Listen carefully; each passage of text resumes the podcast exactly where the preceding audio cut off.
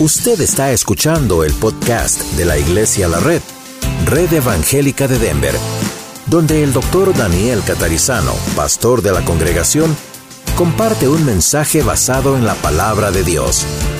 Ahora abra su corazón y permita que en los próximos minutos el Señor le hable y le bendiga.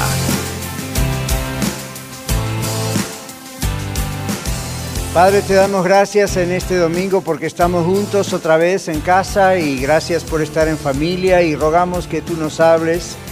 Nuestro corazón está sediento, hambriento de adorarte y también de aprender y de que tú revoluciones nuestra vida, Señor. Te damos gracias por cada uno, rogamos que ayudes a los que están tratando de llegar a este lugar ahora y también que tú, Señor, nos guíes esta tarde en el servicio esta noche en la Renorte, en las actividades de la tarde, y gracias por ser quien eres para nosotros, nuestro Padre, nuestro Dios, nuestro Creador. Gracias por enviar a Jesús, tu Hijo, para salvarnos. Gracias, Señor Jesús, por venir a la cruz a morir por nosotros. Gracias por resucitar al tercer día y gracias por enviar tu Espíritu Santo y gracias porque un día volverás y podremos estar para siempre contigo aprendiendo por la eternidad mucho más acerca de ti. Pero mientras estamos aquí hoy, Señor, este primer domingo de septiembre, ayúdanos a aprovecharlo al máximo. En el nombre de Jesús. Amén. Bienvenidos los que vienen por primera vez. Recuerden también los demás que las clases se graban y los bosquejos. Tenemos siempre los másters y las copias para ustedes, así que es nomás cuestión de pedir a alguno de nuestros amables sugieres y ellos consiguen copias de las clases anteriores. Estamos concluyendo una larga, larga serie llamada Discipulado, esto creemos, y son muchos, muchos domingos, pero estamos, estamos ya concluyendo. A partir del domingo próximo vamos a comenzar a estudiar el libro de Filipenses. ¿Okay? Y en vez de hacerlo en un sermones, vamos a hacerlo en lecciones. Así que prepárense a partir del domingo que viene, vamos a estar estudiando el libro de Filipenses, nos va a llevar bastante tiempo porque hay mucho. Eso es como abrir el tesoro de la nación y entrar y tiene pero para años, ¿ok? Así que vaya leyéndolo en su Biblia, vaya marcando, vaya pensando en preguntas, porque vamos a hacer como una especie de exégesis en todas las clases, ¿ok? Adaptados, por supuesto, a los niños y así hasta nosotros, los no tan niños. ¿Todos tienen su hoja? Sí, all right, muy bien. Nuestro tema hoy es, eh, en la última lección de discipulado, tomando decisiones. Tomando decisiones. Ustedes y yo tomamos decisiones todos los días, ¿verdad? Algunas son pequeñas, otras son enormes. Quizá usted está orando por decisiones que va a tener que tomar dentro de poco. Pero esta lección habla no solamente de esas decisiones, sino de las pequeñas decisiones que tenemos que tomar. La introducción dice, ¿cómo podemos los cristianos saber qué hacer o qué no hacer? Ciertas prácticas son condenadas claramente en la Biblia, ¿verdad que sí? Por ejemplo, a ver, hoy nos va a ayudar el hermano José con el micrófono, pero ¿qué, qué, ¿Qué mm, cosas están directamente condenadas en la Biblia? Por ejemplo, no matarás. Es claro, ¿verdad? A mí, ¿qué parte de no matarás no se entiende? No robar, no mentir, no dar falso testimonio. Los diez mandamientos son claros. No, no, no, no imágenes, no, inclinarse a imágenes, no idolatría. Pero hay otras que se dieron cuenta que uno dice, hmm, por ejemplo, ¿hay algún texto en la Biblia que dice no fumarás? No, no, solo estoy preguntando primero.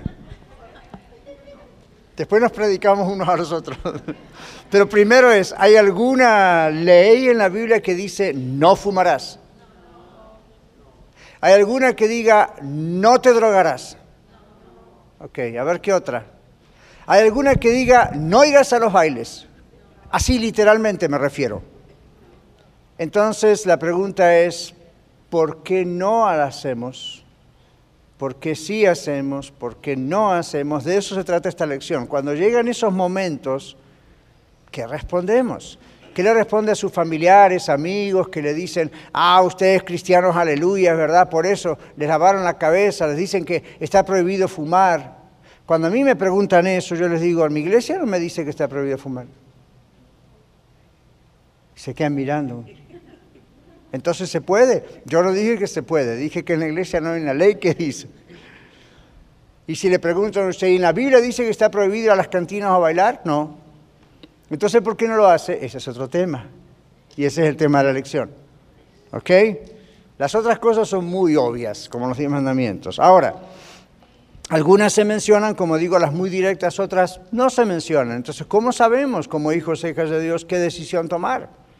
¿Qué, les enseñamos a nuestros hijos cuando comienzan con esos asuntos? Kevin y yo recién estábamos justamente platicando de eso sobre los jóvenes. Ellos tienen esta actividad el 14 de septiembre, un sleepover, es decir, vienen, se quedan dormidos. Yo voy a venir a hablarles un ratito a las siete y media y, y ese es un poco el tema, ¿no? ¿Qué hacemos?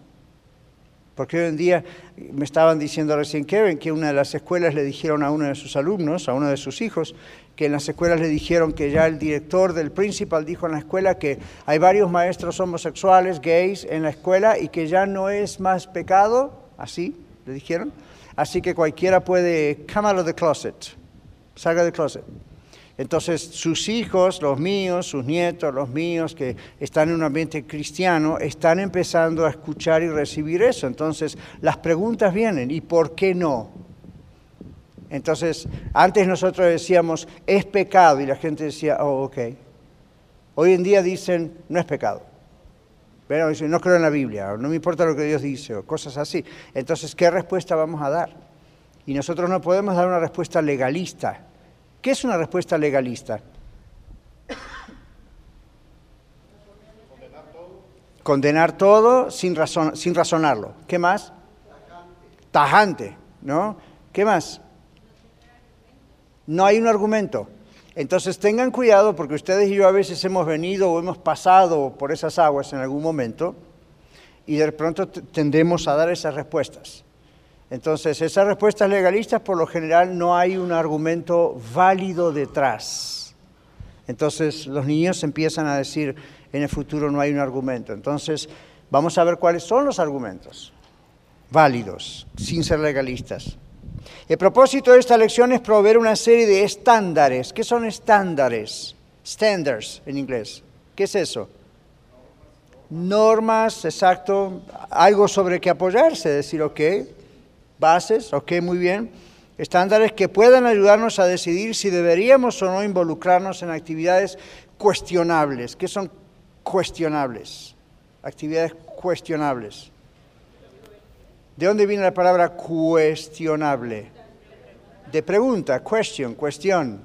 Entonces algo cuestionable es algo que tenemos un poco de duda sobre el asunto.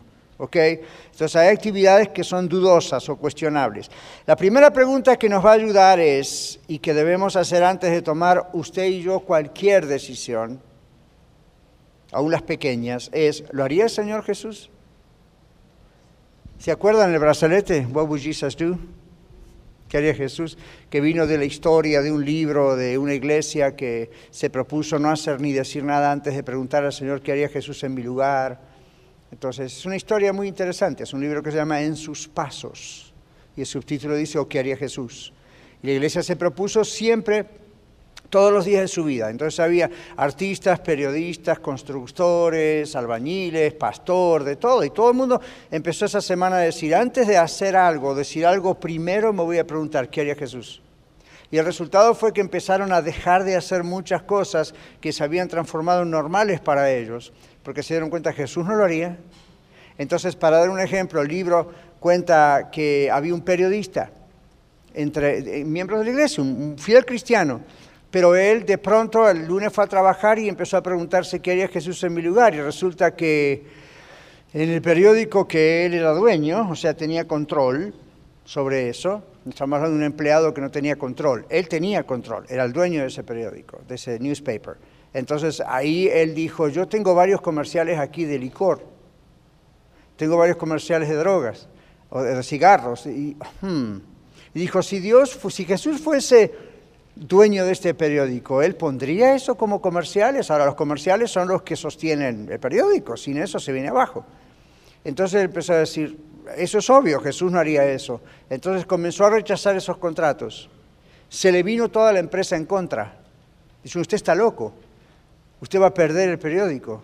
Y él dijo, está en las manos de Dios, yo no lo voy a hacer. Entonces al principio comenzó a perder clientes, comenzó a perder dinero, comenzó a perder muchas cosas. Dios después en su tiempo empezó a retribuir todo eso. Y él dijo, aún si pierdo el periódico, yo prefiero agradar a mi Señor,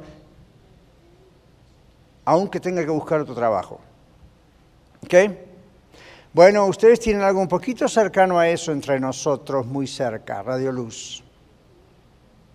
Radio Luz es una empresa comercial, no es un ministerio, no pertenece a una iglesia, no es cristiana, literalmente. Es una empresa comercial cuyos dueños son cristianos y otros que, I don't know. Entonces es una gran corporación. Antes era privada, luego se hizo pública, por eso tiene, tiene su ah, lugar en, en, Wall Street, en la bolsa de comercio y todas esas cosas. Cuando uno hace ese compromiso empiezan los problemas. Y esto ocurrió ya hace como 10 años, más o menos. Entonces, mi posición como manager fue delicado porque en esos últimos seis años, y especialmente en estos últimos casi tres, yo tuve que empezar a mirar varias cosas ahí que no estaban bien y algunas inclusive que comprometían el Evangelio y otras que no. Entonces, eso es una lucha y no estoy diciendo acá, miren el héroe, simplemente les digo, yo también pasé esa situación donde uno dice, yo no soy dueño de esta empresa, yo no tengo control, yo tengo que obedecer a mis superiores, pero el control que me dieron en mis manos, tengo que saber usarlo. Y había momentos en que tuve que ir a mis jefes a decirles, esto no agrada a Dios. Esto otro tampoco. Esto otro va en contra de la meta que tenemos como empresa de que aunque no sea una iglesia o una empresa cristiana, tenemos que saltar a Cristo. Gracias a Dios mi jefe es un buen creyente y me entendía, pero me decía, sabes que vamos a perder miles de dólares. Oye, sabes que tu salario está en juego porque ahí todo es por comisión. Yo dije, oyes, pero los principios no se negocian y los principios con Dios no se pueden negociar. Entonces la solución fue hacer toda una transformación de la programación, hacer toda una limpieza, pero dura. ¿Qué pasó el año pasado? Se fue abajo, al punto de que dos o tres veces casi, casi lo cerramos, casi nos quedamos sin radio luz en la ciudad. Porque entre esa limpieza y el miedo que la gente tuvo, porque entró el presidente Trump y empezaron Univisión, Telemundo a decir, se viene el fin del mundo, se viene el fin del mundo, prácticamente eso fue lo que decían, entonces aún perdimos clientes que podrían haber seguido, pero dijeron no, porque se viene el fin del mundo. Les digo entre nos los riesgos. Tuvimos pastores que dijeron no, porque voy a perder a todos los miembros, los van a deportar el mes que viene. No ha ocurrido. Estamos en el 2018, o septiembre, están todos ahí todavía. Los pocos que se fueron, se fueron porque ellos decidieron irse.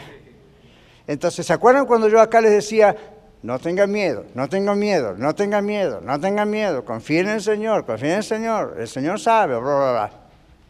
Nosotros en vez de perder, crecimos. Entonces, eso no es por mí, es porque el Señor está en control. les cuento esa historia porque en la historia de En sus pasos pasó algo similar. Este, este, este dueño, en este caso del periódico, se fue, se fue, se estaba yendo a la ruina con esa filosofía de que haría Jesús en mi lugar. Fue una tremenda prueba para él, pero luego el Señor sacó adelante a él. ¿Ven? y otros perdieron su negocio. Sí, lo perdieron. Hubo una artista que era cantante y ella perdió su negocio porque todos los roles que le ofrecían no eran algo que Jesús haría si fuese un artista. Entonces, pero ahí es donde usted mida, mide, ok, ¿quién es, ¿realmente soy de Cristo o no? Y confía en el Señor. All Ahora, esas son decisiones muy grandes, muy fuertes, pero ¿qué de las decisiones pequeñas también? Entonces, primeramente, letra A, Preguntas que usted y yo nos podemos hacer cuando tenemos que tomar pequeñas o grandes decisiones. está claramente prohibido en la Biblia para los seguidores de Cristo, porque hay un paréntesis ahí, porque you fill in the blank, como decimos en inglés, ahí completa el espacio en blanco. Entonces, ¿qué significa ese espacio en blanco? Usted podría poner esta semana o hoy, tengo que tomar X decisión, que no se mencionó en la clase, que no, no estuvimos ahí. Ok, ¿está claramente prohibido X cosa en la Biblia para uno como seguidor de Cristo? Entonces, observen aquí la respuesta. Cuando una cosa está claramente prohibida por Dios en la Biblia, no la haga. La Biblia dice, no adulterarás. ¿Usted necesita una explicación de eso? Es como una vez en una serie de televisión, una persona que, no sé si ustedes veían Touch by an Angel hace años atrás.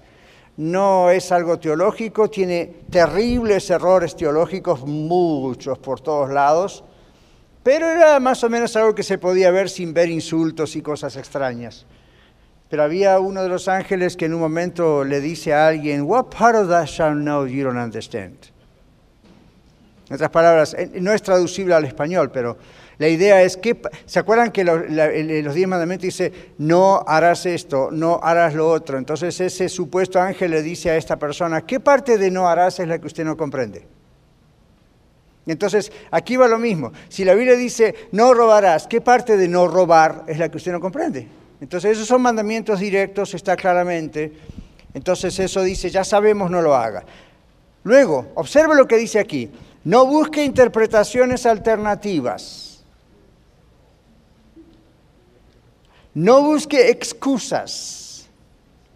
No busque justificaciones. A mí en consejería pastoral o en consejería profesional, a mí me han dicho eso. Lo que pasa, doctor Catalizano, es que yo adulteré porque mi esposa, you know, no es apasionada sexualmente. Entonces, bueno, está mal, pero ¿qué voy a hacer? Ella me empujó a hacerlo. Usted está loco.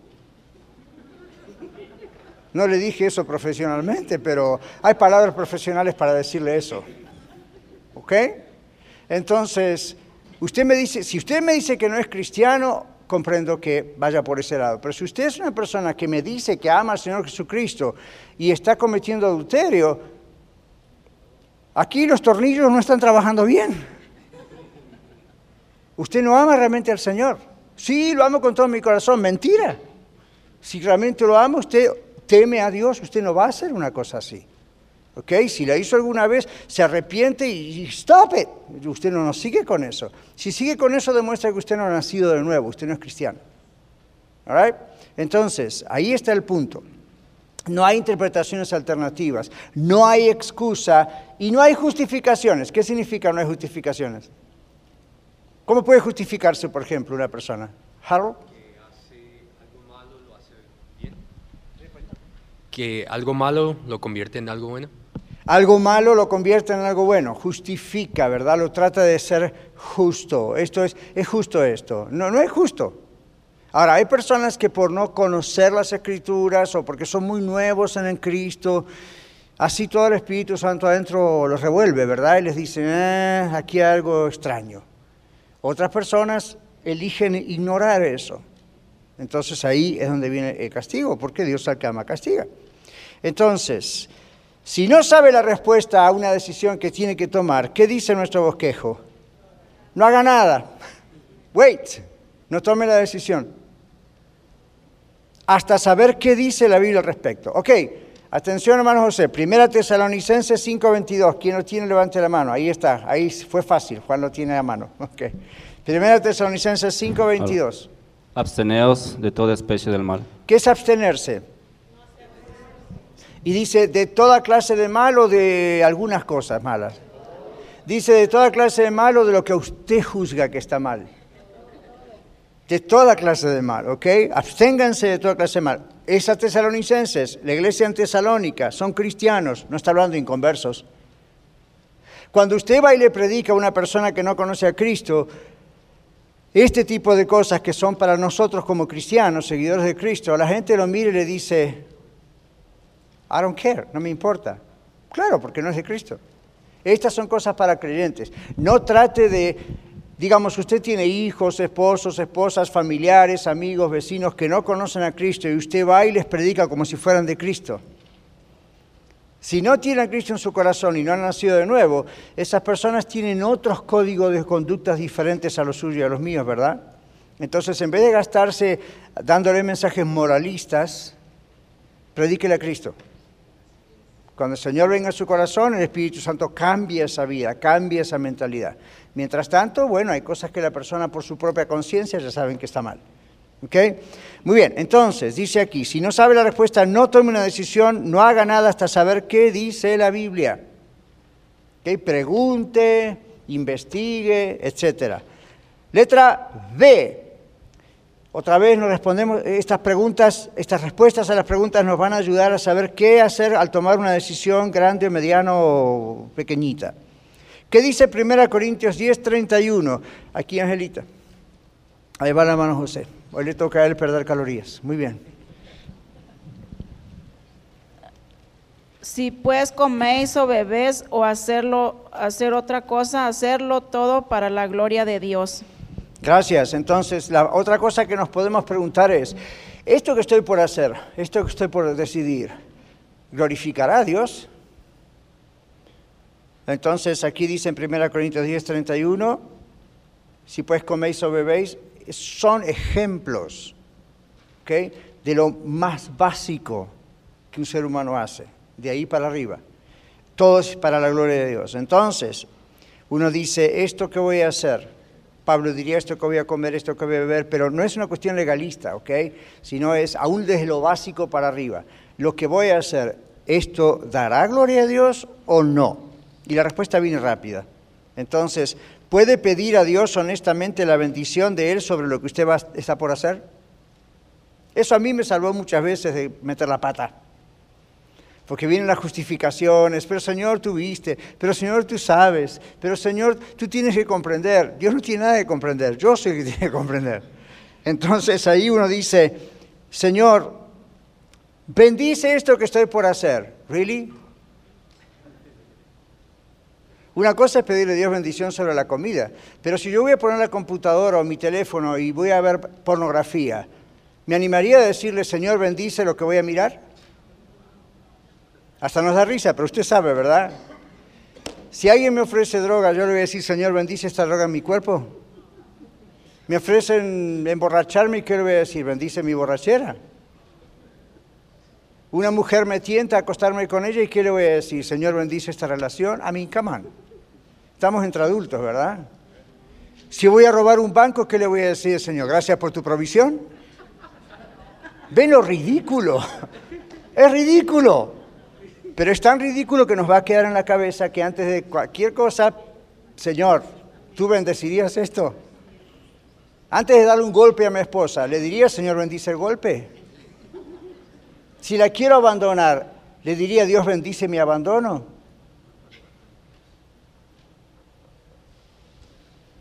Aquí, hermano José, tenemos una pregunta. Que este hombre no necesita micrófono, pero se lo vamos a poner igual. Bueno, este es... I told you. Go.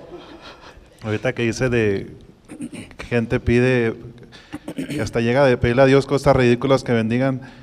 Yo imagino toda esta gente del narcotráfico que tienen su santo. Oh, ya. Que tienen hasta la Virgen de Guadalupe de estándar, que se encomiendan a ellos porque van a hacer cosas malas. Yep, yep, yep. Inexplicable. Es inexplicable, gracias. Yo no había pensado en eso, pero ahora que lo dice me acuerdo, ¿sí? Hay gente que tiene ahí su virgencita o su santo, o, ahora no, la foto del pastor.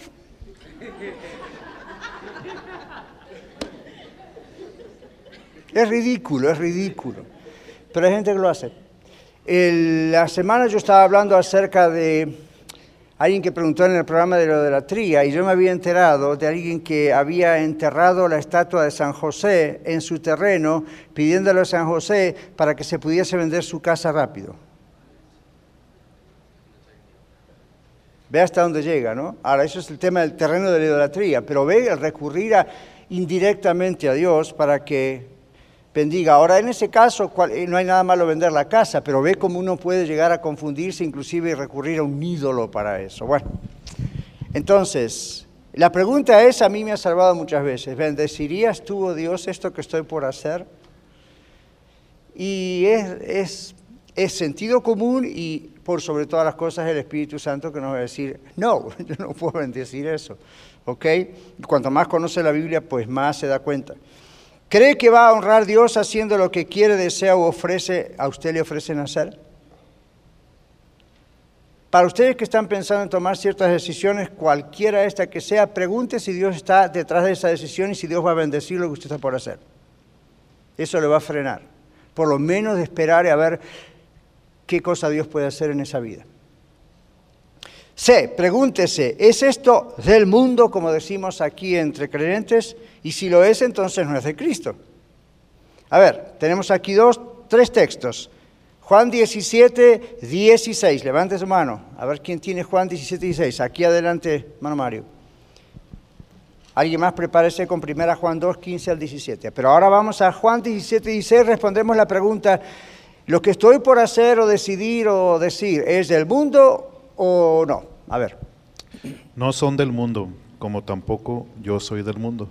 Jesús está orando al Padre diciendo, ellos, mis discípulos, no son del mundo. ¿Se acuerdan? El Señor dice, están en el mundo, pero no son del mundo. Entonces no está hablando del globo terráqueo, del mapa, ¿verdad?, del, del planeta Tierra. Está diciendo, de la cultura, y no está hablando de la cultura americana en este caso, ¿verdad? Son mexicanos, son argentinos, son bolivianos, son peruanos. No, no, no, está diciendo, no son parte de las tinieblas de las cuales salieron. Ahora son partes de la luz donde están. Entonces la, los pensamientos cambian. El Espíritu Santo nos dio una nueva naturaleza. ¿Qué dice el siguiente texto? Primera Juan 2, 15 al 17. Adelante. No améis al mundo ni las cosas que están en el mundo. Si alguno ama al mundo, el amor del Padre no está en él. Porque todo lo que hay en el mundo, los deseos de la carne, los deseos de los ojos y la vanagloria de la vida, no provienen del Padre, sino del mundo. Y el mundo pasa y sus deseos, pero el que hace la voluntad de Dios permanece para siempre. Muy bien, entonces la pregunta es, ¿hubiera hecho el Señor lo que estoy por hacer? Vuelve la pregunta, ¿ok? Ahora, ese texto que dice, no améis al mundo y las cosas que están en el mundo, los legalistas lo han tomado para apoyar sus legalismos. Entonces han dicho cosas como que ir al teatro es pecado, ir al cine es pecado, Ver televisión es pecado. Tener teléfono celular es pecado. Todo es pecado.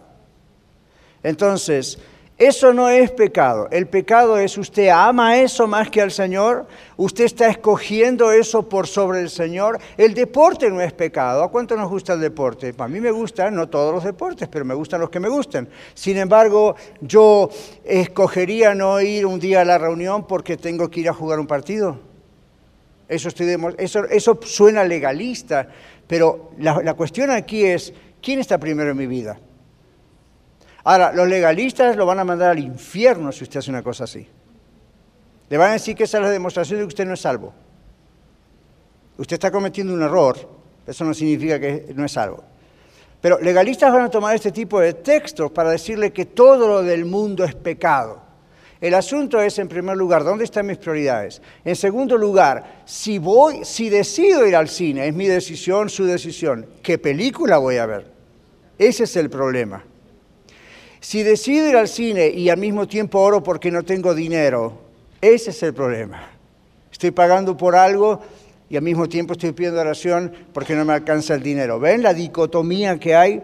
Entonces el legalista va a decir todo eso es pecado. Inclusive ustedes van a ver folletos evangelísticos donde se denuncian esas cosas que menciono como si fuesen pecado. El problema con ese concepto es que luego hay una larga lista de otros pecados que ellos no mencionan, pero que los tienen en su mente. Entre ellos, señalar a los demás. La Biblia dice es pecado.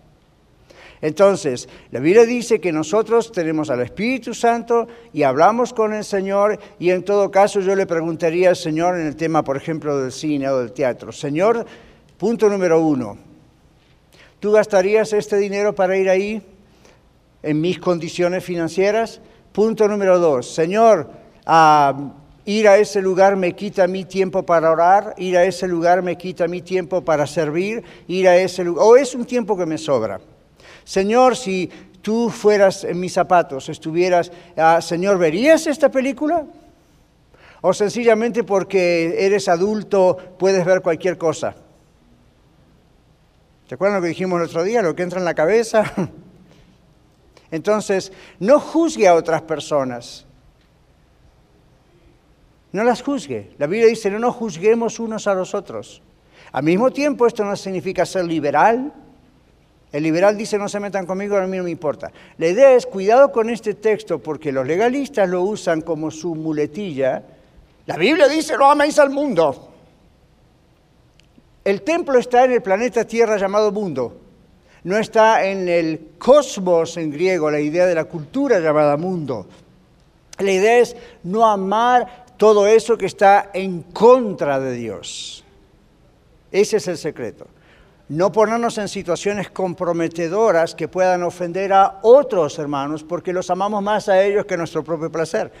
Esa es la mentalidad del Señor Jesús en la tierra y es la que nosotros tenemos que imitar. Ahí atrás, hermano Blas, levantó la mano. Eh, sí, para mencionar aquí en, en Primera de Corintios 6, ahí después de una larga lista de que está mencionando de eh, cosas que no, que no heredarán el reino de los cielos. Y luego ya ahí en el 12 Dice, todas las cosas me son ilícitas, mm. me, son lícitas, pero no todo me conviene. Exacto. Todas las cosas me son lícitas, pero ya no me dejaré dominar por ninguna. O sea que está hablando ahí claramente que después de que seamos lavados de todas esas cosas, ya el Señor no es que nos prohíba, ¿verdad? Pero como decía usted, usar el sentido común y el redargullir del Espíritu Santo que viene a la vida de uno, de que aquello que vamos a hacer o aquella decisión está mal. No está de Exacto. Pablo está en el contexto, gracias. Pablo está en el contexto hablando de la libertad y el legalismo, la ley, los que se aferraban a la ley. Y Pablo dice, como creyente en Cristo, todo me es lícito. ¿Qué es lícito? ¿Qué significa la palabra lícito? Que lo puedo hacer. Hay otro texto donde habla de la libertad de conciencia. ¿Se acuerdan cuando la carne comida sacrificada a los ídolos, la puedo comer o no comer? Y Pablo decía, el ídolo no es nada y si usted lo come no es un problema espiritual necesariamente, pero usted puede hacer caer a su hermano con esa actitud. Y en otras palabras, ¿qué es más importante, su hermano o el apetito que usted tiene por comer un buen bistec? El hermano. Entonces, si para el hermano es un problema, mejor no. Ven como siempre los diez mandamientos están involucrados. Amarás a Dios con todo tu corazón, con toda tu mente, con toda tu fuerza, y a tu prójimo como a ti mismo. El amor no hace mal al prójimo, dijo Jesús. Entonces, ahí está el cumplimiento de la ley, es el amor. Entonces, todo me es lícito, pero no todo conviene. Todo me es lícito, pero no todo edifica, dice otra parte. Todo me es lícito, pero yo no me dejaré dominar por nada. Entonces, ahí está la clave. Si usted me pregunta a mí por qué yo no hago ciertas cosas en mi vida, no es porque no me gustan o no es porque sean pecados, simplemente porque sé que me pueden llegar a dominar. Por ejemplo, a mí me encanta la música. Si fuera por mí, yo iría todos los fines de semana al teatro en el centro a escuchar orquestas. Me encanta. Podría estar horas escuchando música de todo tipo y color, en casa, fuera de casa. ¿Sabe por qué no voy? Porque yo sé que si le entro, me envicio, se me entra una adicción con eso. Para otros es el deporte. ¿Ven? A mí me encanta el voleibol. Y en mis épocas de muchacho, hace tres días atrás, era muy bueno. Era muy bueno. Ping pong, ¡uh! Súper veloz. Tenía que ver a su pastor dando vueltas por arriba de la mesa de ping-pong. ¡Ah!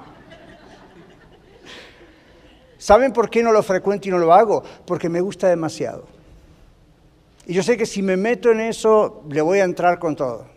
Y casi siempre esos torneos o cuestiones siempre caen el fin de semana. Entonces tuve que tomar una decisión y decir, me encanta, no es pecado, es algo del mundo, pero no es pecado. Simplemente les estoy diciendo, aun si no es pecado y me es lícito hacerlo, ¿por qué no me conviene? Yo no estaría acá hoy. Y usted dice, qué fanático, llámelo como quiera, pero uno tiene que tomar una decisión. Entonces, aún cosas buenas pueden ser algo que nos quiten de rumbo. Entonces, todo me es lícito, más no todo me conviene. Cuidado porque en ese texto a veces la gente piensa siempre en lo malo. También piensa en las cosas que son buenas. Hay cosas buenas que Dios creó en el mundo. Por ejemplo, a, a mí me encanta la naturaleza, ¿verdad? Y a todos nosotros ahora de Colorado, ¿nos gusta o no estas montañas preciosas y lagos y animales que hay por acá? Qué bendición vivir en este lugar, ¿verdad que sí? Y a veces me han preguntado, ¿a usted no le gusta, eh, ¿cómo se dice en español? Hiking. bueno, escalar es como... Pero hiking, todos sabemos, somos de Colorado, ¿quién no sabe qué es hiking? Somos todos bilingües acá. A mí me encanta caminar, me gustaría ir hiking. Entonces usted dice, ¿por qué no lo hago? Tengo otras prioridades. Entonces, ¿está, mal? No, no, está excelente y uno disfruta la naturaleza y yo sacaría fotos por todos lados. Es una cuestión de prioridades. En cuanto me engancho a hacerlo, y no, algunos de nosotros somos blanco o negro y cuando nos enganchamos con algo es full force. Entonces, todo es lícito, no hay nada malo con esas cosas, no es pecado, pero ahí es donde uno dice, a ver si esto me llega a dominar. Yo, yo sé lo que... ¿Usted sabe lo que le domina a usted? ¿Verdad? Hay gente que le domina las novelas. Entonces usted dice, ¿es pecado ver novelas? Y depende. ¿Le está dominando a usted como a otros le domina el alcohol? Es pecado. ¿La basura que está metiendo en su cabeza es algo que Jesús haría? No. Entonces, ¿ve? No juzguemos unos a los otros, pero sí tengamos en cuenta lo que la Biblia dice para tomar una decisión, cómo se toma una decisión. Primera Pedro 2.21, ¿qué dice? En el mismo letra C. Él nos ha dejado ejemplo para que sigamos sus pisadas, es lo que dice, pero vamos a leerlo. Pues para esto fuisteis llamados, porque también Cristo padeció por nosotros, dejándonos ejemplo para que sigáis sus pisadas. Amén. ¿Qué tal ese texto? Porque nos gusta la última parte, ¿verdad? El Señor nos dejó ejemplos para que sigamos sus pisadas. Pero ¿qué dice el texto antes? Cristo padeció. Cristo sufrió. Y nos dejó ejemplo para que sigamos sus pisadas. ¿Qué pisadas? De, de las que viene hablando el texto sufrir. Ahora, este no es un sufrir en nuestro caso para pagar por los pecados de otro, eso lo hizo Jesús. El asunto es, cuando nosotros somos de Cristo, no necesitamos sufrir porque los legalistas nos meten el dedo en el ojo y nos acusan. Eso, eso no es de Dios. Y usted dice, bueno, pero entonces es no fun, no, no, no, es una, no es divertido ser cristiano. Sí que es divertido, usted no le encontró la vuelta todavía. Entonces, aún las cosas que uno, entre comillas, sufre por seguir al Señor, no son el mismo tipo de sufrimiento que usted está pensando.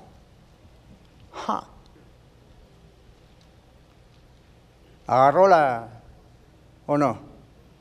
No son el mismo tipo de sufrimiento. Si usted dice voy a optar por no hacer esto, aun si es algo bueno, como decía antes, Jesús es muchísimo mejor. Entonces, aún esto que podría inclusive pensarse como un sufrimiento, como un no lo voy a hacer, no es sufrimiento. No es sufrimiento. ¿Qué decía Pablo? Por amor a Jesús, yo, Filipenses 2, que vamos a estudiar, por amor a Jesús yo le he dejado todo, lo tengo por basura. ¿Saben cuál es la palabra basura que usa en griego Pablo allí? Estiércol, popo. Ahora, ustedes tienen que ver, este es otro tema, pero ustedes tienen que ver que el apóstol Pablo fue un hombre rico. Antes de conocer a Cristo, él creció en un hogar de gente rica, en uno de los mejores barrios de su zona, con un estatus tremendo, con las mejores escuelas, las mejores universidades. Lo tenía todo. ¿Y qué pasó con Pablo cuando aceptó a Cristo y Cristo le dijo, te voy a usar para que vayas a predicar a los gentiles? Tiró todo eso y dijo, yo voy a conocer al Señor Jesucristo el resto de mi vida cada vez más. Lo demás es basura. Es muy interesante, pero esto es basura. ¿Y qué se transformó Pablo? En un misionero pobre. Vaya a decirle eso a los de la teología de la prosperidad hoy en día. Era un misionero pobre, dependía de las dádivas de la iglesia, de las iglesias. ¿Ok? Jesús no tenía ni dónde reposar su cabeza. Vaya a decírselo eso a los teología de la prosperidad. Hoy en día todos tenemos que ser ricos, ¿verdad? Ay, Señor. Bueno, volvamos acá. Letra D. ¿Le agradaría, otra vez tomando decisiones, ¿le agradaría ser encontrado o sorprendido haciendo lo que usted quiere hacer cuando el Señor regrese? es otra pregunta que uno tiene que hacerse. Ahora, esto también suena legalista, ¿no? Yo me acuerdo cuando era pequeño que en la iglesia cantábamos un cantito en la escuela dominical, en Sunday School, que decía, cuida tus ojos, cuida tus ojos lo que ven, cuida tus ojos, cuida tus ojos lo que ven por tu Padre Celestial, te vigila con afán. Y las maestras hacían así, te vigila. Le clavaban a uno los ojos, ¿verdad? Cuida tus ojos, cuida tus ojos, lo que ven. Como si eso fuera poco, cuida tus oídos, cuida tus oídos, lo que oyen. Y después cuida tus pies, cuida tus pies. Donde... Y siempre terminaba con el estribillo, pues tu Padre Celestial te vigila. ¡uh! nos clavaban los ojos. Entonces la idea de Dios para nosotros era, ni me mires, ni me toques, ni no quiero saber nada contigo, estás con la espada, rácate. Entonces, esa no es la idea de Dios. Sin embargo, si a mí me quedó eso clavado en la cabeza esto, si el Señor Jesucristo viniese en cualquier momento, ¿cuántos de ustedes creen que el Señor Jesús puede venir ahora? Pero lo están diciendo amén porque se convencieron o realmente saben que eso puede ocurrir. Estaría lindo que venga ahora, ¿verdad? Estamos todos acá en la clase de la escuela de vida. All right. ¿Y si viene mañana haciendo lo que usted no tiene que estar haciendo? ¿Y si justo pasa cuando uno está haciendo lo que no debe estar haciendo? ¿Se imagina que usted está mirando pornografía y en ese momento muere? ¿Se imagina que está mirando pornografía y en ese momento viene Jesús? Más allá de todos sus principios teológicos de la escatología. Esa es la idea. Por eso aquí yo en la hoja agregué, no es solamente el asunto de si viene Jesús en este momento, ¿y qué tal si me muero? Y voy con el Señor. Ahora, yo no creo que usted pierda la salvación por eso, como los legalistas dicen, pero que hay consecuencias, hay consecuencias. Entonces vamos a mirar qué pasa. Usted dice, me está asustando. No se asustaría si no estuviera haciendo nada malo. Entonces, antes de tomar esas decisiones, pregunte, Señor, ¿y yo más de una vez me pegué un buen susto haciendo algo malo. ¿Ok? Entonces, wow, ¿ok? ¿Le agradaría ser encontrado o sorprendido haciendo cuando, lo que fuera cuando el Señor regrese? Mire si usted está justamente ahí en la caja en Walmart o donde sea que usted compre y la cajera le dio cambio de más y usted dijo, uy, bendición. Mire si en ese momento usted se muere.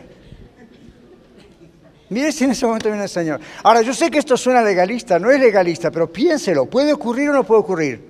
¿O usted sabe cuándo se va a morir? Avíseme porque funeral cuesta, ya vamos preparando el asunto. Nadie sabe. Entonces, ¡uh! ¿Ven? Entonces aquí la cuestión es clara, ¿verdad? Dice aquí, le agradaría ser encontrado sorprendido haciendo esto cuando el Señor regrese. Estoy diciendo todo esto a riesgo de sonar legalista, pero no lo soy.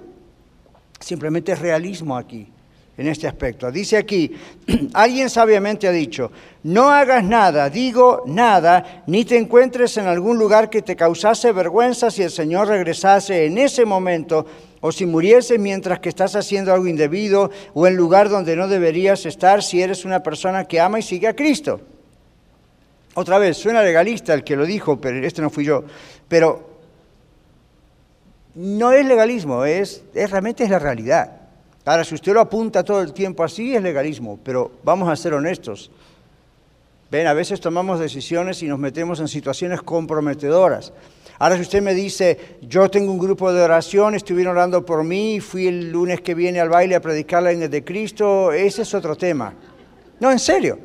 Yo he tenido amigos que han ido a, cantinas de homosexuales a, compartir a Cristo a esos gays y tenían todo un grupo de amigos de oración, intercesores, como se llamara, orando tremendamente por esa persona y gays se convirtieron. Yo les he contado a usted. Eso es diferente de ir para uno a entretenerse. ¿Ven la, ¿Ven la diferencia? Entonces, ¿qué pasa si usted pasó y lo vio? ¡Ah! Vi al hermano fulano entrando ahí. Es gay. ¿Sí? Entonces, antes de levantar el dedito y juzgar, chill. Respire, hable con el Señor y después hable con el hermano. ¿Ok? Y cuando habla con el hermano, le diga, ¿qué hace usted? Que esa es conducta legalista. Y usted dice, ¿por qué insiste con eso? Bueno, porque varios de ustedes vinieron de ese lado del rancho. Seguimos. ¿Qué dice aquí entonces? Primera Juan 2.28.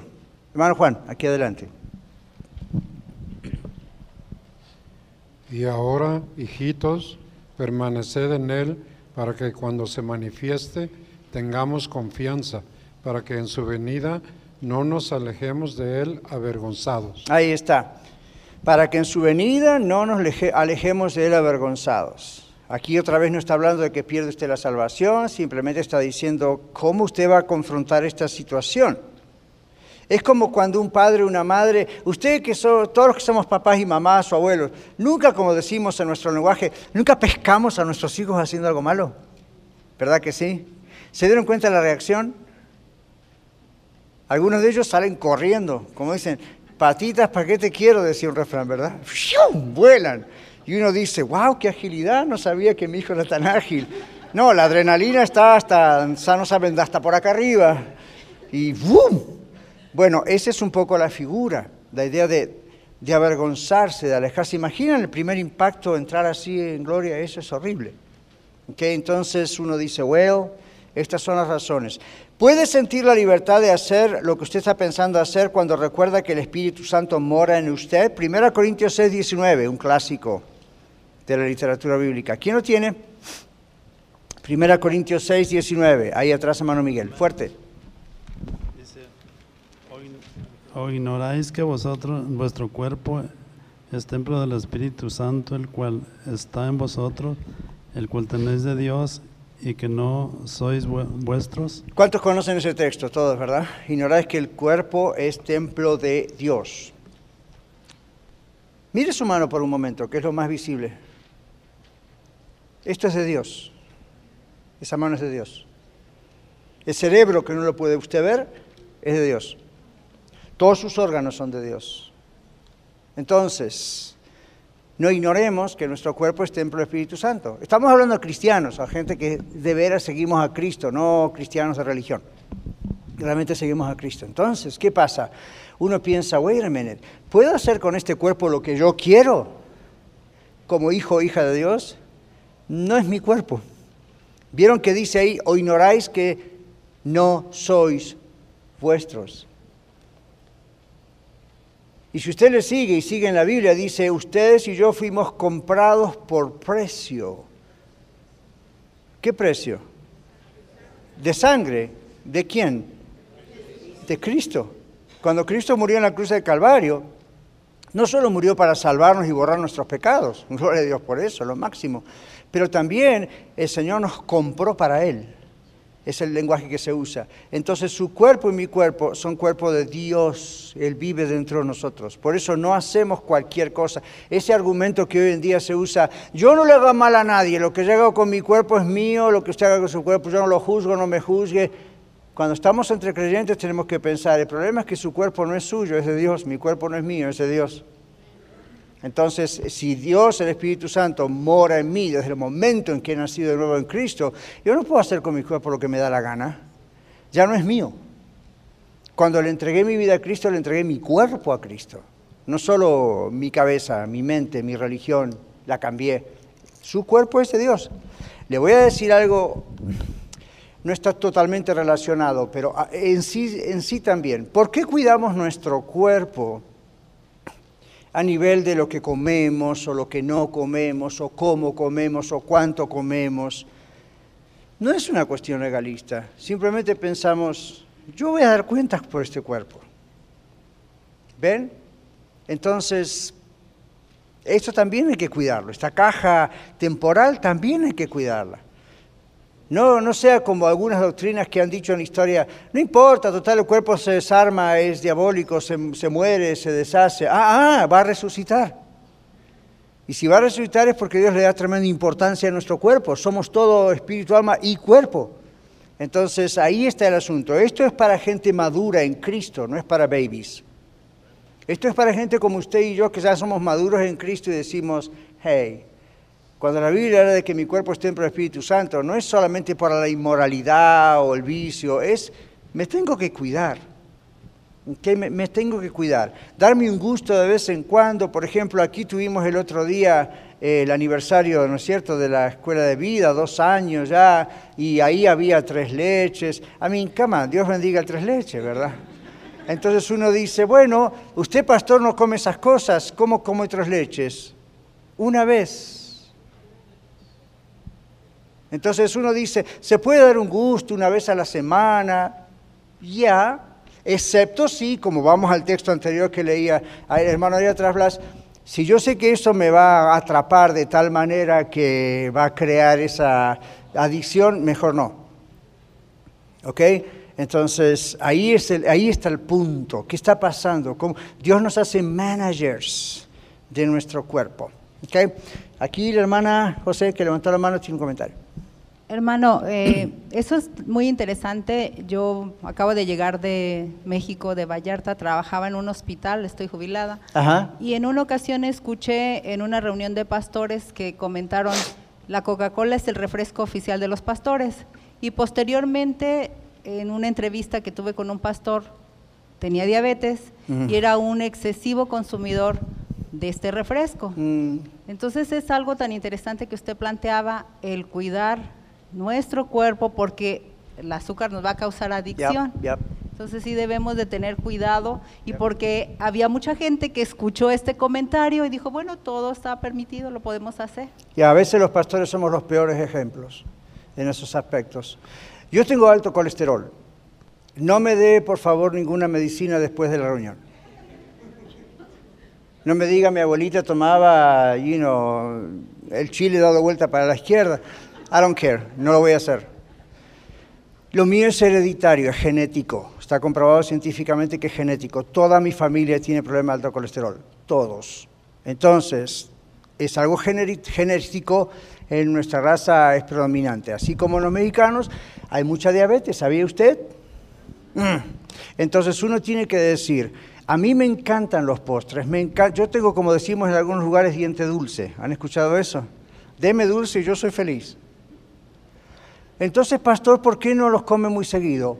Precisamente porque aunque he orado muchas veces para que Dios sane mi colesterol, hasta que Él lo haga, yo me tengo que cuidar.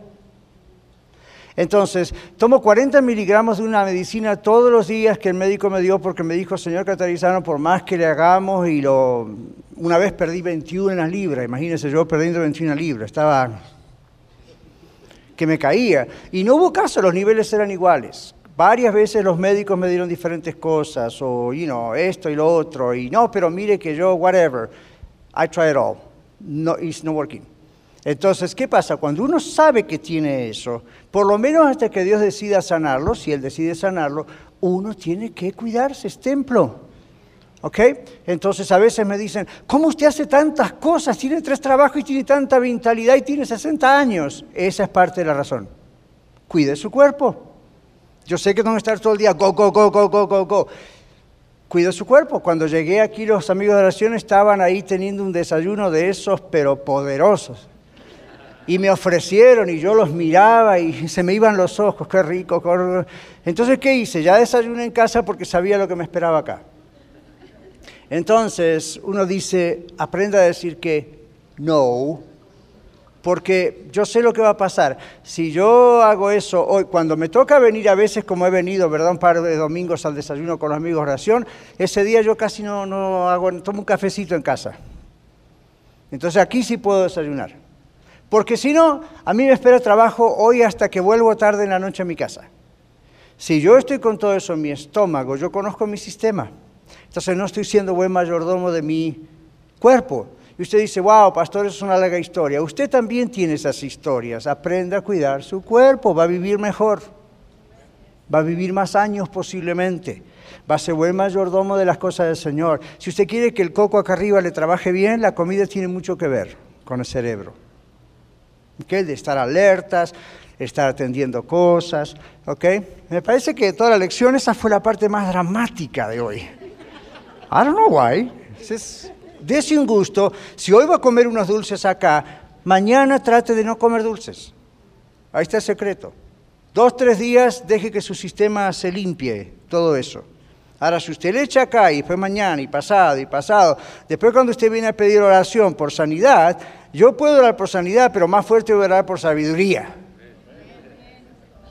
¿Ok? Si no, vamos a tener que hacer como en otros lugares, que el Señor le reprenda. ¿Verdad? Que la dona se le haga amarga en el paladar. ¿Sabe las cosas que yo he escuchado, no? Usted también, ¿verdad? Oraciones así medias extrañas. Señoras, que la dona se le... Ok. ¿Puede sentir la libertad de hacerlo cuando recuerda que el Espíritu Santo mora en usted? Lo que está por decidir hacer, lo que está pensando hacer, aunque lo justifique. A ver, estos tres textos rápidamente. 1 Corintios 6, 19 ya está. Efesios 4, Angelita, hoy he tenido el monopolio, Irma también. Ahí sí, muy bien. Que sea rápido. 4.30. Y no contristéis el Espíritu Santo de Dios con el cual fuisteis sellados para el día de la redención. All right, no contristéis al Espíritu Santo. ¿Ven? A veces creemos que es algo extraño, fuerte, pecaminoso, súper wow, un crimen. ¿Ven? Antes de tomar una decisión, pregunte, ¿contristará esto al Espíritu Santo? No dice que el Espíritu Santo se va a ir, porque somos templo del Espíritu Santo, pero está diciendo, ¿y qué va a pasar con esa comunión íntima entre el Señor y yo cuando vaya a orar? ¿Qué va, ¿Cómo me voy a sentir? ¿Qué va, ¿Qué va a ocurrir? ¿Estoy entorpeciendo eso? ¿Ok? Romanos 14, 23, ¿qué dice? Aquí, completamente para este lado. Ahí viene José.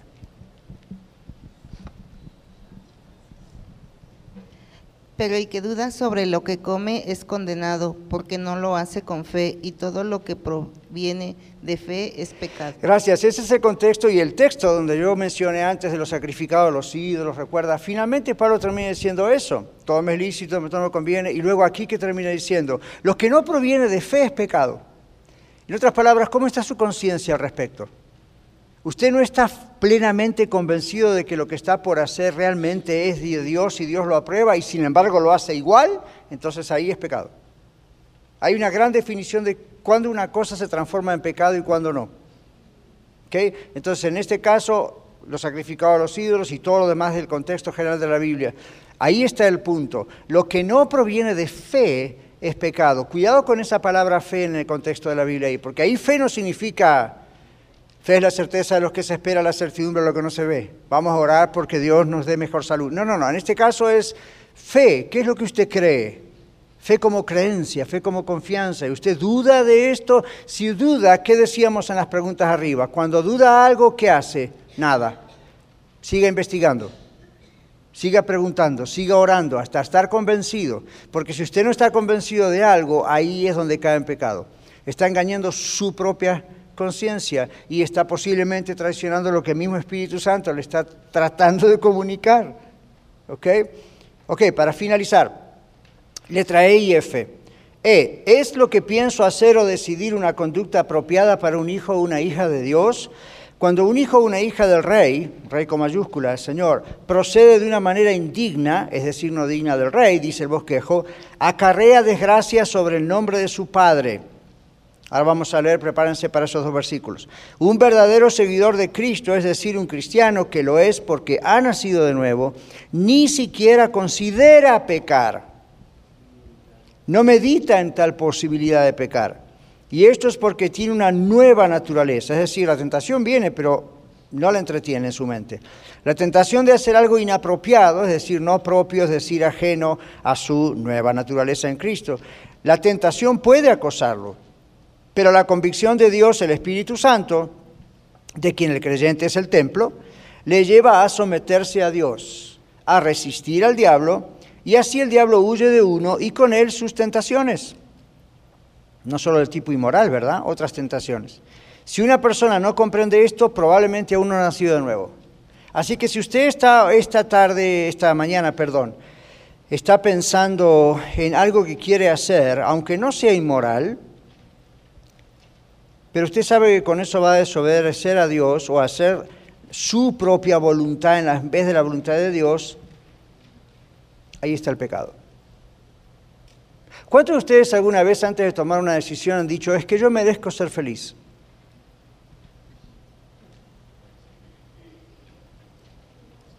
Casi todos nosotros en algún momento. La pregunta no es, es que yo merezco ser feliz. A mí, mi esposa y yo estamos por cumplir 36 años de casados en diciembre si el Señor no viene antes, o nos lleva antes a su presencia. Los primeros años de casado, yo varias veces le dije al Señor, ¿Can I go out? ¿Sabe qué significa, no? No nos pegábamos, no nos peleábamos, no nos gritábamos, aunque alguna vez subió el tono demasiado alto, especialmente por este lado. Y más de una vez dije, me habré equivocado. Más de una vez dije, no puedo servir al Señor así, Señor. ¿Te serviría mejor solo o con otra? Tal vez no literalmente así, pero la idea estaba ahí, ¿verdad? Si la idea está ahí es lo mismo que decirlo. I want out. Momentos que todo, come on, ¿qué matrimonio no ha pasado por ese momento? Si nunca ha pasado por ese momento, me voy a vivir con usted porque usted es un santo, una santa en ese aspecto. Todos pasamos por momentos difíciles. Y usted dice, ¿y por qué sigue adelante? Porque confié que nada es imposible para Dios. De lo contrario, tendría varios años de divorciado. Y ella también. Honestamente, cuando una persona toma decisiones así, no confía en Dios. Confía en sus propios sentimientos y decisiones. Y dice, yo merezco ser feliz. Pues deje que Dios lo haga feliz entonces, con las decisiones que Él quiere que usted tome. Cuando usted dice yo voy a agarrar al toro por los cuernos y va a ser mi propia decisión, usted está diciéndole a Dios, papá, no creo que tú eres, tú eres poderoso para salvar mi matrimonio. Entonces yo tomo mi propia decisión. ¡Boom! ¿Se da cuenta? Así que no es solamente pecado, inmoralidad y todas esas cosas que ya mencionamos. Hay decisiones difíciles en la vida porque no nos agradan. Vamos a tener que sufrir un poco más hasta que Dios retuerza nuestro orgullo y el de nuestro cónyuge. Pero así es. Último, ¿qué efecto o consecuencia tendrá mi decisión o conducta sobre otras personas? ¿Se imagina lo que hubiese ocurrido si yo me hubiese divorciado? Lidia no estaría aquí hoy, mi hija. ¿Quién sabe dónde, qué hubieran hecho nuestros hijos? Andy y Melody. ¿Quién sabe? Porque siempre el divorcio, siempre la mala conducta de los padres y las madres, siempre es un trauma para los hijos, ¿o no? Ustedes algunos son hijos de exdivorciados. No lo juzguen a sus padres, pero ustedes saben lo duro que es eso, ¿verdad? Entonces no repitan la historia, ustedes tienen a Cristo en su corazón, si de veras creen en el Señor, pues para Dios nada es imposible. Lo que a veces se hace un poco imposible es el orgullo que usted tiene. Y usted dice, pastor, está hablando duro. Bueno, aquí en la escuela de vida puedo hablarles así, porque ustedes son estos que vienen, son más maduros y están ahí queriendo y tienen hambre, ¿verdad? Entonces, no seamos legalistas ni moralistas con todas estas preguntas, pero usemos cada una de estas preguntas para ayudarnos a saber cómo andar con Cristo y qué, qué, respuesta damos a estos. Ok, el tiempo se nos va, pero vamos a mirar estos dos, tres textos. Romanos 2.24. Aquí parece que ahí vamos. Y luego alguien Colosenses 1.10. Romanos 2.24. Porque como está escrito, el hombre de Dios es blasfemado. Entre ¿El nombre? el nombre de Dios es blasfemado entre los gentiles por causa de vosotros. Lean ese texto, es terrible. Ese texto es para, está escrito para nosotros los creyentes que hacemos escándalos y luego el mundo blasfema del nombre de Dios por nos culpa nuestra. ¿Han escuchado alguna vez de algún que otro pastor que cayó en inmoralidad y todo el mundo se rió diciendo, ve los pastores, ve que lo de Dios es mentira? Ese es el nombre de Dios es blasfemado. ¿Escucharon alguna vez las estadísticas? ¿Ustedes el índice de divorcio entre cristianos es igual que el índice de divorcio en el mundo? El nombre de Dios es blasfemado. ¿Usted cree que yo voy a ser parte de que el mundo blasfeme a Dios porque a mí se me ocurrió divorciarme porque me llevo a las patadas con mi esposa? Me libre el Señor de eso. Y gracias a eso, Señor, sacó adelante el matrimonio, ¿ven? Y lo puede hacer con usted, yo no soy joyita de regalo aquí. ¿Ok? Colosenses 1.10. Allá atrás, Irma.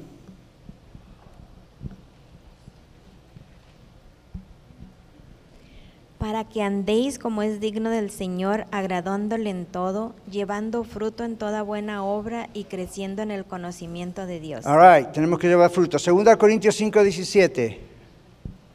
Prepárese Romanos 14 y Efesios 4 y concluimos.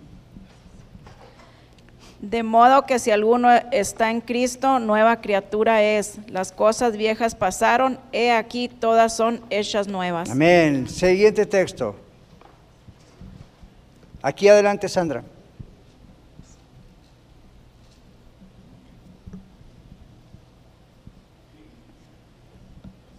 Así que ya no nos juzguemos más los unos a los otros, sino más bien decidid no poner tropiezo u ocasión de caer al hermano. No ponga tropiezo de caer al hermano, aún con sus decisiones. Efesios 4.1, último texto aquí, hermana Emma, Efesios 4.1. Yo pues preso del Señor os ruego que andéis como es digno de la vocación con que fuisteis llamados. ¿Cuál es la vocación? Esa palabra no tiene que ver con la vocación you de una profesión, sino es nuestra fe en Cristo. Hemos confesado a Cristo como nuestro Salvador. Si usted, ¿Cuántos de ustedes creen que para, para Dios todo es posible? Entonces no tomen decisiones tontas. Hoy les estoy hablando como un papá. ¿Ok? Como un papá espiritual si se quiere. Así que a veces hay que ser un poquito más fuerte, pero porque los amo, ¿ok? No quiero que cometan decisiones tontas, como tampoco yo. Por eso siempre les pido que oren por mí.